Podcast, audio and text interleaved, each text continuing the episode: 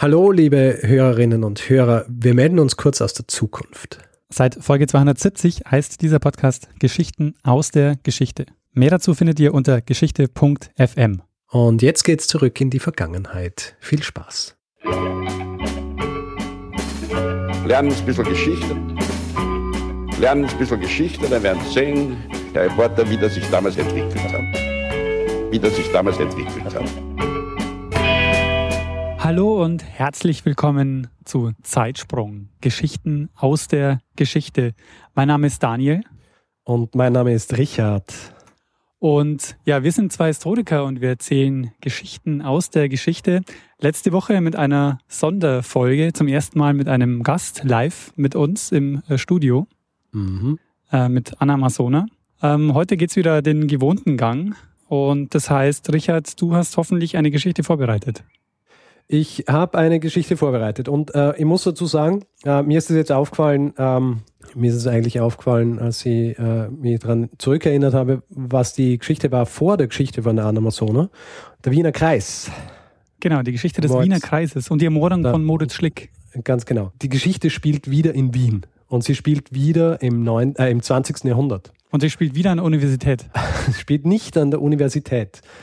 Äh, es ist eine ganz spezielle Geschichte und es ist auch, äh, es ist, ich würde sagen, es ist eine von diesen Geschichten, wo man mit Fug und Recht behaupten kann, dass es so ein bisschen vergessenes Ereignis ist. Aber ähm, nichtsdestotrotz sehr spannend und äh, sollte nicht vergessen werden und ähm, sollte auf jeden Fall äh, erzählt werden und deswegen erzähle ich es heute. Ja, bin ja? mal gespannt. Okay. Äh, ich bin ja auch gespannt, ob du es kennst. Ja? Du bist ja auch äh, kein ganz unbedarfter Historiker, ja, und du äh, hast ja in deinen, in deinen, während deiner, deines Studiums auch viel so um die Zeit rum gelernt. Aber schauen wir mal. Fangen wir das Ganze an mit äh, einer Frage, wie so oft. Ja? Daniel, ähm, hast du vor einigen Jahren die Dokumentation Man on Wire gesehen? Man on Wire, nee. Beziehungsweise hast du äh, den Film aus dem Jahr 2015 gesehen, der The Walk heißt. The Walk. Nee, kenne ich auch nicht. Nee. Okay, beide Filme. Der erste Film ist, also der Man on Wire ist eine Dokumentation und The Walk ist ein Spielfilm. Handeln von äh, Philippe Petit, der dadurch berühmt worden ist, dass er ein Seil zwischen die beiden World Trade Center Türme gespannt hat und äh, darauf von einem Turm zum anderen äh, wiederholt gegangen ist und Kunststücke gemacht hat. Aber, und das ist ja äh, quasi, ich wollte es elegant machen, ich wollte einfach ins Thema einleiten mit einer popkulturellen An Anlehnung. Ja? Äh, ja. Blöd, dass du die popkulturelle Anlehnung nicht kennst, aber es ist egal. Unsere Zuhörerinnen und Zuhörer kennen es vielleicht. Auf jeden Fall, es geht in dieser Geschichte auch um einen Seiltänzer. Und zwar einen in Wien. Um 1949 herum. Und ähm, es, dieser Seiltänzer, um, um den es geht, der heißt äh, Josef Eisemann. Josef ja? Eisemann. Josef Eisemann. Und ich muss es gleich vorher sagen, ich, also ich, ich erzähle ja gern Geschichten, die dann äh, irgendwie kulminieren in was und, ähm, und äh, will dann die unsere Zuhörerinnen und Zuhörer so ein bisschen quasi so der klassische äh, Erzählbogen. Aber ich, ich werde es einfach jetzt gleich sagen, äh, weil es ist ziemlich arg. Ich würde sagen, es ist eine tragische Geschichte.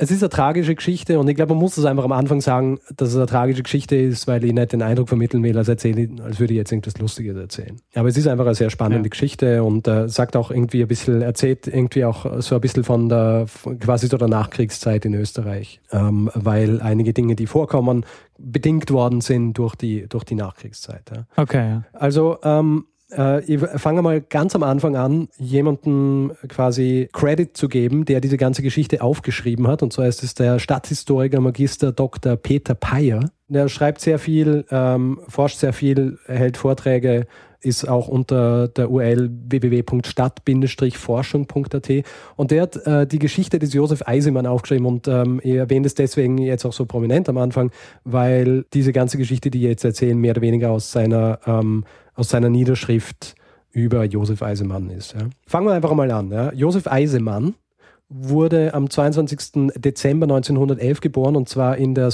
der ungarisch-serbischen Region Batschka und zwar in äh, Novi Sad.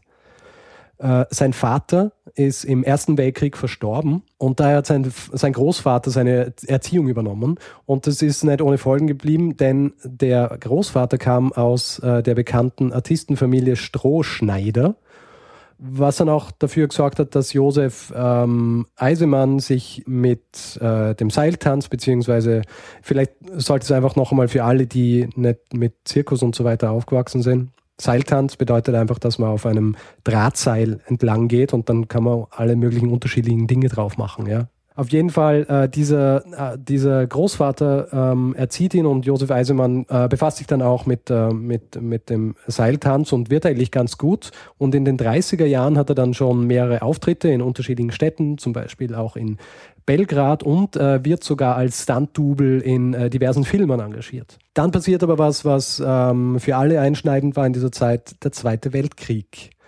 Und Josef Eisemann äh, dient während des Zweiten Weltkriegs im jugoslawischen Heer. Und 1941 kehrt er dann zurück ähm, in die Batschka, also diese ungarisch-serbische Region, von wo er aus äh, dann mit tausend anderen Bewohnern dieser Gegend flüchten muss. Und er landet dann in Wien. Und neben seiner, hm, wenn man so will, Ausbildung als, ähm, als Seiltänzer ähm, hat er auch äh, eine Ausbildung als Schneider genossen. Das heißt, ähm, während dieser Zeit in Wien arbeitet er als Schneider für, für ein großes ähm, Bekleidungshaus, wie man das nennt, glaube ich. Äh, wird aber dann 1945 ähm, wieder als Teil des Volkssturms eingeteilt. Volkssturm ist, äh, ist, ist quasi so diese Schluss, ähm, diese, diese Schlussanstrengung von, ähm, von Hitler bzw. dem NS-Regime gewesen, wo sie im Grund die gesamte Bevölkerung bewaffnet haben und gesagt haben, sie müssen Widerstand leisten. Ja? Also alle. Ja? Also äh, zu dem Zeitpunkt sind ja auch alle wehrfähigen Leute schon lang äh, eingezogen gewesen und im Krieg gewesen oder eben tot. Und ähm, alle, die noch daheim waren, haben dann zur Waffe greifen müssen und das Land verteidigen. Und Josef Eisenmann ist, Eisenmann ist eben als Teil dieses Volkssturms auch eingezogen worden und ist im Zuge dessen dann in französischer Kriegsgefangenschaft gelandet. Das war 1945 und zwei Jahre später kommt er dann aus dieser französischen Kriegsgefangenschaft zurück äh, nach Wien und ähm, in Wien hat seine Frau gelebt mit ihren beiden Kindern, äh, Peter und Rosa. Und ja, es ist Nachkriegszeit und ähm, also selbst für jemanden, der einen Beruf gelernt hat wie, äh, wie Schneider, ist es halt schwierig, Geld zu verdienen. Und ähm, Josef Eisemann beschließt, wieder für Seiltanzen zu trainieren. Also quasi aus Existenz, äh, wirtschaftlichen Existenzgründen beschließt er wieder Seiltänzer zu werden und natürlich, weil es, äh, ich gehe mal davon aus, sehr gern gemacht hat. Ja. Und ähm, er trainiert einige Monate und ähm, oder Jahre eigentlich, ja, weil wir sind jetzt äh, dann gleich einmal im Jahr ähm, 1949 und ähm, er beschließt, nachdem er das Gefühl gehabt hat, dass er, dass er wieder gut genug ist und äh, trainiert genug, beschließt er, eine Stelle zu suchen, wo er quasi auftreten kann. Es ist äh, ja so, dass zu dieser Zeit keine, keine Zirkusse existiert haben. Ja. Also ähm, die, die Möglichkeit, dass er zum Zirkus geht und dort auftritt als Seitänzer, hat es nicht gegeben. Also beschließt er, dass er in Wien auftreten will und dass es natürlich spektakulär sein muss. Und er beschließt und macht sich dann auf die Suche nach, äh, nach einem geeigneten Ort und beschließt dann, den Donaukanal zu überqueren. Und der Donaukanal, für alle, die nicht ähm, äh, so vertraut sind mit der Geografie Wiens, Donaukanal ist ein Arm der Donau ähm, ist äh, im Mittelalter war es quasi so der Hauptarm der Donau und ist quasi ist so der, der Arm der Donau, der eigentlich so am nächsten an der Stadt ist, also eigentlich durch die Stadt fließt. Auf jeden Fall beschließt er, diesen Donaukanal zu überqueren und er macht sich dann auf die Suche nach einem geeigneten Ort, äh, wo er den Donaukanal überqueren kann und findet diesen Ort dann an der Stelle, wo der Wienfluss, ein, ein, ein weiterer Fluss in Wien, wie der Name schon sagt, ähm, in den Donaukanal einfließt. Ist das also da, wo heute die Urania ist quasi, ne? Genau. Das ist da, wo die Urania ist und er findet diesen Ort äh, ein bisschen hinter der Urania und zwar dort, wo damals äh, das Hauptgebäude der Donaudampfschifffahrtsgesellschaft stand. Ah. Heutzutage existiert es nicht mehr. Heutzutage ähm, ist es, glaube ich, ähm, die Bundesimmobilienbehörde, die dort sitzt. Es ist dann äh, abgerissen worden, das Haus, und ein großer, langer Neubau hingestellt worden. Aber damals jeden, jedenfalls stand die ähm, stand dieses Hauptgebäude des Donaudampfschifffahrts, äh, der Donaudampfschifffahrtsgesellschaft, kurz DDSG dort. Und auf der anderen Seite, weil es ja auf der anderen Seite auch anspannen hat müssen, ähm, hat es aufgespannt äh, an einem Wohnhaus, das heute noch steht, und zwar die äh, Donaustraße 31. Und es war relativ schwierig, einen Ort zu finden, weil diese Gegend während dem Zweiten Weltkrieg arg in Mitleidenschaft gezogen worden ist. Ja, also da ist viel zerbombt worden. Das heißt, ähm, quasi zwei gegenüberliegende, relativ gleich hohe Gebäude zu finden, wo das Seil spannen kann, äh, war relativ schwierig. Und er hat es aber dann gefunden, Donaustraße 31 und ähm, Hauptgebäude der DDSG. Allerdings gab es ein Problem, dass äh, von der, von der Donau, äh, unteren Donaustraße 31 bis, zur, ähm, bis zum anderen Gebäude eine drei Meter hohe Steigung war. Ja? Also es ist dann drei Meter hochgegangen. Auf jeden Fall hat es dort gefunden. Er hat es dann auch prüfen lassen von, ähm, äh, vom Amt und so weiter. Und äh, sie, äh, also er hat dann sein 120 Meter langes Drahtseil hat er gespannt in 40 Meter Höhe und für alle, die es interessiert, wie das äh, quasi äh, verortbar ist in der Geografie Wiens, ich habe auch äh, eine Karte vorbereitet, die wir dann einfach in den Show Notes haben. Und ja, also er hat es gespannt und man muss dazu sagen, also diese, die, dieses Seil wurde in der unteren Donaustraße 31 in diesem Wohnhaus festgemacht und dann rübergespannt zum Hauptgebäude.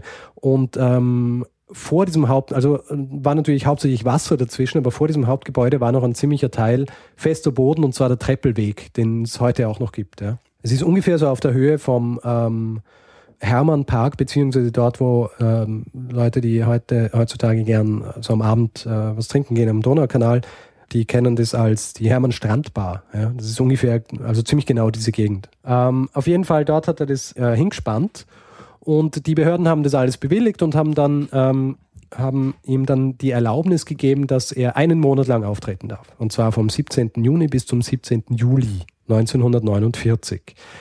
Und ähm, er hat dann geprobt und äh, Proben waren ein bisschen schwierig, weil das Wetter nicht wirklich so mitgespielt hat. Und es muss ja natürlich, also so Wind und Wetter, also Regen, regnen soll es eher nicht und viel Wind soll es auch nicht haben. Aber er hat ähm, das, er hat da geprobt und hat es dann schlussendlich geschafft, dass am 17. Juni, am Eröffnungstag, ähm, ist er dann das erste Mal über den Donaukanal gegangen.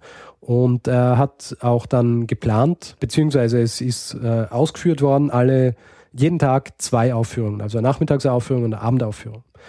Und ähm, ja, im, im Laufe dieses Monats hat er eben ähm, einige Aufführungen gemacht. Viele sind quasi ins Wasser gefallen, äh, nicht wortwörtlich in diesem Fall, ähm, aber eben äh, haben nicht stattfinden können wegen dem Wetter. Aber insgesamt ähm, hat das ganz gut funktioniert, vor allem weil er auch so die Spannung ein bisschen aufrechterhalten hat, indem er dann so Spezialsachen gemacht hat, wie zum Beispiel Abendessen am Seil oder ähm, Kopfstand am Fahrrad oder auch den Todessprung, wo er von am Stuhl, der auf dem Seil gestanden ist, auf das Seil gesprungen ist. Ja. Mhm. Und ähm, Anfang Juli ist dann eine weitere Sensation dazukommen die ähm, es vorher so auch noch nicht gegeben hat. Und zwar ist er, ist er über das Seil gegangen äh, mit einem Mädchen auf seiner Schulter. Mhm.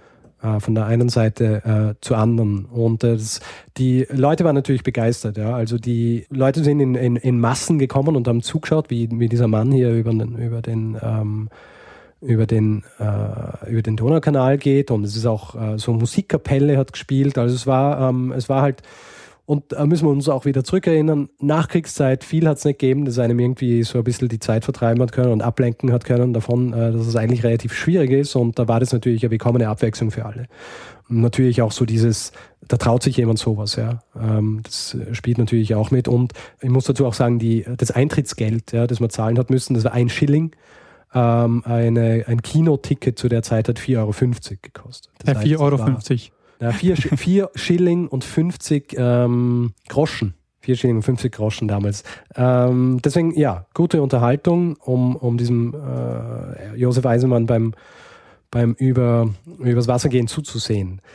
Ja, und ähm, er hat es diesen Monat lang durchgeführt und ähm, dann kam der 17. Juli, das war der letzte Tag, äh, der letzte Tag, an dem er über das Wasser ähm, gehen ähm, äh, gegangen ist. Nachmittagsvorstellung hat er hinter sich gebracht und ähm, in der Abendvorstellung war dann wieder diese große Attraktion dran und zwar, dass er ein Mädchen auf seinen Schultern übers Wasser trägt.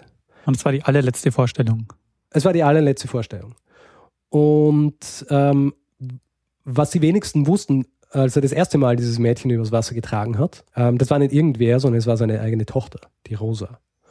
Und ähm, mit dieser Rosa ist er eben das ursprünglich übers Wasser gegangen und äh, hat dann eben auch geplant, dass er mit ihr an diesem letzten Abend auch übers Wasser geht. Und ähm, ja, er ist dann eben bei der letzten Vorstellung ähm, drüben auf der Seite der unteren Donaustraße gestanden, weißer Anzug, also sehr elegant und hat dann ähm, seine, seine Tochter Rosa auf die Schultern genommen und ist, hat, hat angefangen übers Wasser zu gehen.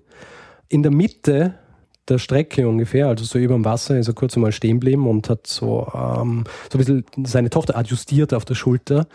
Also das so ein bisschen ausgeschaut hat, als hätte er Schwierigkeiten und das hat aber niemanden wirklich verwundert, weil, ähm, weil er es öfter gemacht hat, um ein bisschen die Spannung zu erhalten. Ja? Also so zu tun, als hätte er irgendwie Schwierigkeiten auf dem Seil oder als, äh, als würde er eventuell runterfallen. Er geht also weiter, ja, nachdem er, nachdem er die Tochter auf der Schulter so adjustiert hat und ähm, es ist ganz leise eigentlich, weil äh, normalerweise hat Musik gespielt, aber während er übers Wasser geht, spielt keine Musik. Er geht weiter und äh, ist dann über dem Wasser, ja. Und so, dass ihn vom Hauptgebäude der DDSG quasi nur noch dieser Abstand trennt, der so über festem Boden ist.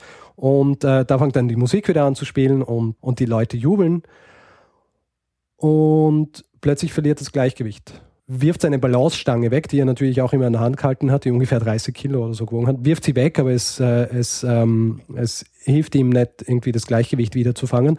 Und Josef Eisemann und äh, die Tochter, die er auf der Schulter trägt, fallen vom Seil und zwar direkt auf äh, den Treppelweg, wo sie aufschlagen. Ähm, das Publikum rennt natürlich auseinander, die Musik hört sofort auf zu spielen und äh, sie liegen dort in, äh, in dieser Blutlache und es ist natürlich auch äh, die Rettung vor Ort gewesen und die ist relativ äh, schnell da und nimmt sie mit, um mit ihnen ins Krankenhaus zu fahren, aber sie versterben noch auf dem Weg ins Krankenhaus. Und der Sohn und die Mutter und äh, also Sohn und die Frau und die Mutter der Frau sind auch alle dort natürlich. Ja, der Sohn, der der das mit ansieht, rennt sofort in dieses Haus, äh, in das DDSG-Haus, wo, die, wo das Seil befestigt ist und rennt rauf und will sich runterstürzen und wird quasi nur über, über und, und, und schreit so, er will mit seinem Vater sterben und seine äh, und nur, nur so Passanten können ihn quasi davon abhalten, dass er das auch wirklich macht. Und die, äh, die, die Frau und die Mutter der Frau erleiden einen Nervenzusammenbruch und äh, müssen auch ins Krankenhaus gefahren werden. Und ähm, ja, so endet der letzte Abend, äh, die, die letzte Vorstellung des, äh, des Josef Eisemann. Ja. Nachdem eben klar wird, ja, dass er tot ist und seine Tochter tot ist, ähm, stellen Freunde ähm, an, diesem, an dieser Stelle, wo er, wo er ähm, gestorben ist, ein Holzkreuz auf, um, um ihm zu gedenken, auch mit so einer ähm, mit so einer Spendenbox für die Familie, weil die, die, die Frau und Sohn und die, äh, die Schwiegermutter, die sind jetzt mehr oder weniger mittellos. Ja. Und am 23. Juli 1949 werden die, äh, die Tochter und äh, Josef Eisermann, also Rosa Eisermann und Josef Eisermann werden dann im Zentralfriedhof äh, beerdigt. Und die Anteilnahme ist so groß und die allgemeine Bestürzung, dass ähm, das Begräbnis zum Beispiel von der Stadt Wien übernommen wird. Haben die ein Ehrengrab? Sie haben kein Ehrengrab, ne? haben kein Ehrengrab, aber ähm, haben noch immer den Grabstein dort. Und es kommen Zehntausende Leute. Also die, äh, das wird quasi zu einer riesigen, äh, zu einer riesigen Demonstration quasi, dieses Begräbnis vom, ähm, vom Eisemann. Und ähm, am Abend des, ähm, dieses, äh, dieses Begräbnisses findet dann auch direkt am Donaukanal noch eine Trauerfeier statt. Das Volkssymphonieorchester spielt, ein Kranz wird nie, niedergelegt und auch das Seil, das noch immer gespannt ist über, über die Donau, äh, über, beziehungsweise über den Donaukanal, wird so ein letztes Mal beleuchtet. Ja ja, 19, also dieses Holzkreuz, das ich vorher erwähnt habe, ja, das steht bis 1951 an diesem Ort, bis es dann bei einer, bei einer Überflutung dieser, dieser Gegend ähm, weggespült wird.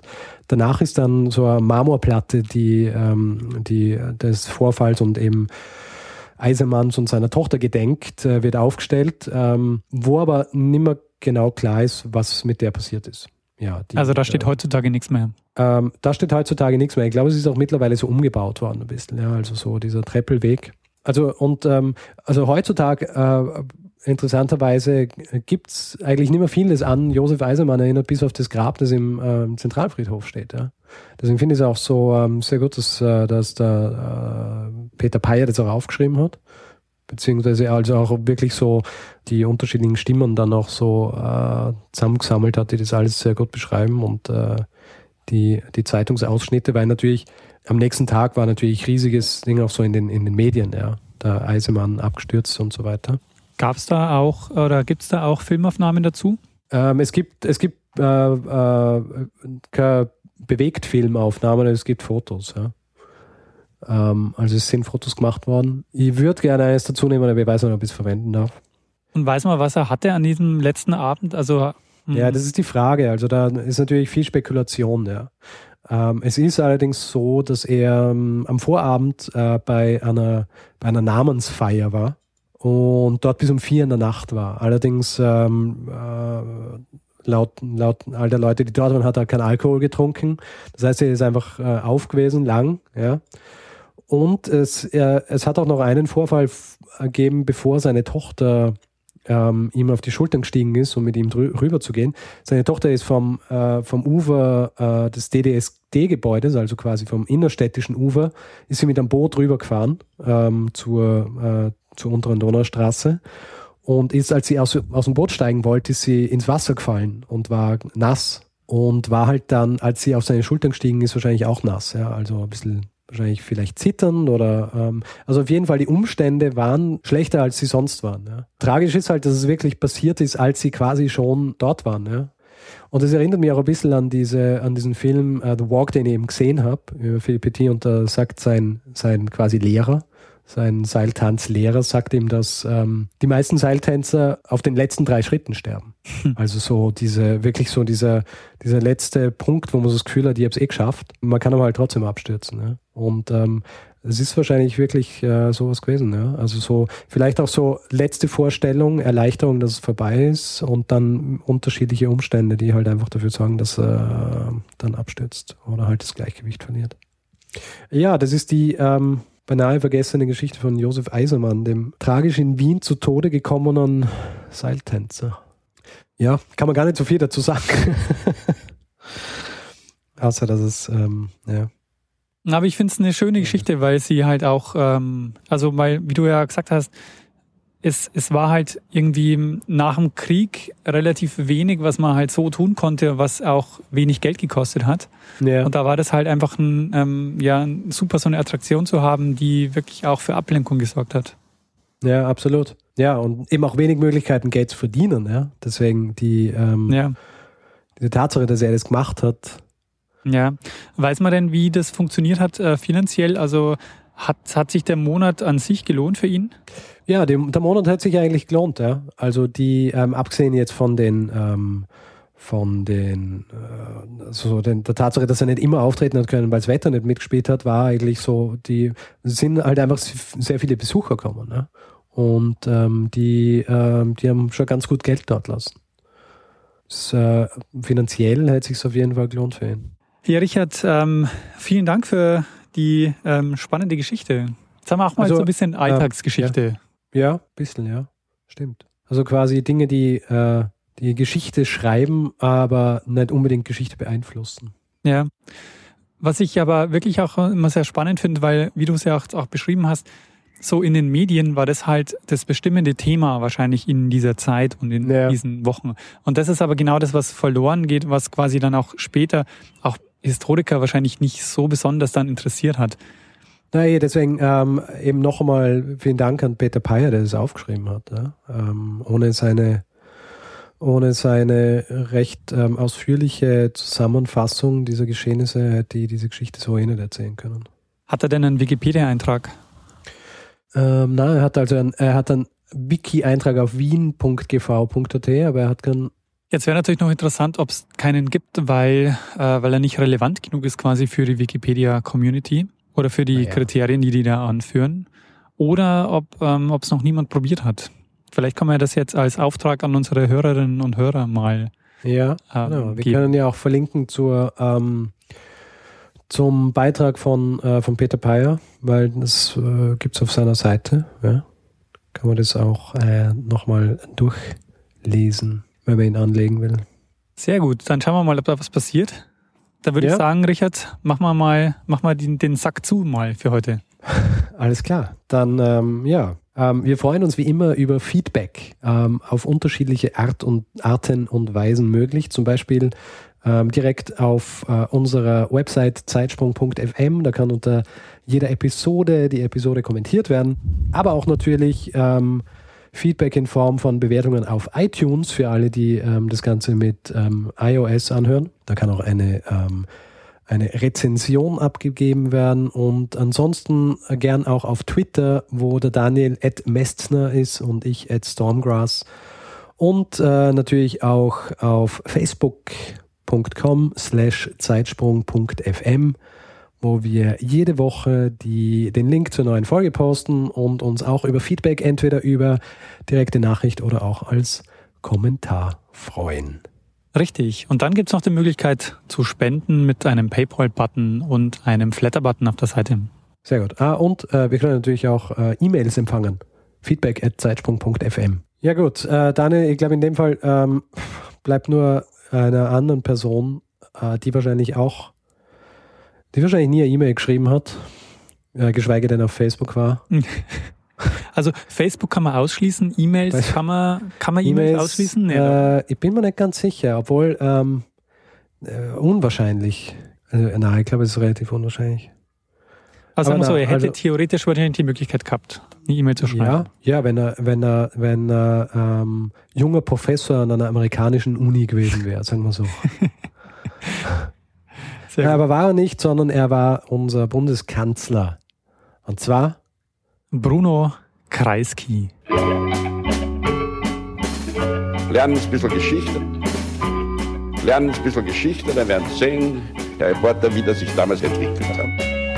Wie das sich damals entwickelt hat.